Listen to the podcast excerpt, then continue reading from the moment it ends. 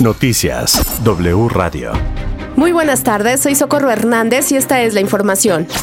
Noticias W Radio. La administración del presidente de Estados Unidos, Joe Biden, mostraron su preocupación por los asesinatos y violencia que viven los reporteros en nuestro país. Consideraron que es un problema que exige adoptar medidas que permitan proteger su vida, así como la del resto de los miembros de la sociedad civil. Brian Nichols, subsecretario de Estado para el Hemisferio Occidental, dijo durante una audiencia en el Comité de Relaciones Exteriores del Senado que mantienen comunicación permanente con el gobierno mexicano sobre esta preocupación. Por su parte, el republicano Ted Cruz aseveró que parece estar permitiéndose abusar del poder sin importar el efecto en México en las relaciones entre Estados Unidos y México.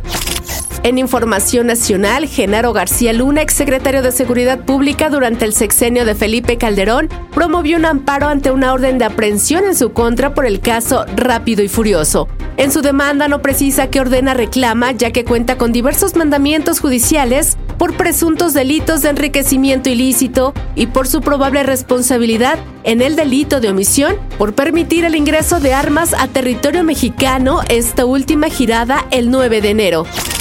El actor Roberto Palazuelos no será candidato a la gubernatura de Quintana Roo por Movimiento Ciudadano. Evangelina Hernández nos tiene todos los detalles. Tal Socorro, muy buenas tardes. El actor Roberto Palazuelos ya no será el candidato del partido Movimiento Ciudadano a la gubernatura de Quintana Roo. Quien lo va a sustituir va a ser el senador hasta ahora del partido Morena, José Luis Pech.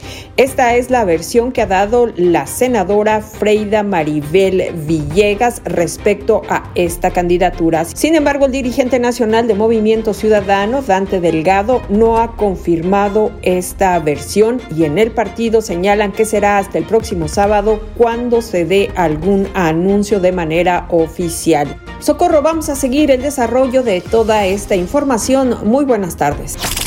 Claudia Sheinbaum, jefa de gobierno, rechazó que los 18 mandatarios de Morena que firmaron el desplegado en apoyo al presidente Andrés Manuel López Obrador y que subieron a sus redes sociales haya violado la veda electoral esto luego de que el INE les ordenara bajarlo. Desde nuestra perspectiva no violamos ninguna veda.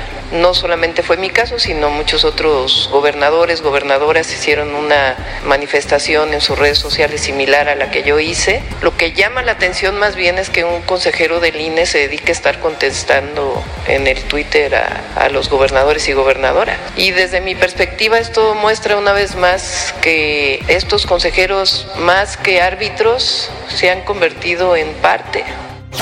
Noticias W Radio. Hasta aquí la información. Recuerden visitarnos en wradio.com.mx. Se despide de ustedes Socorro Hernández.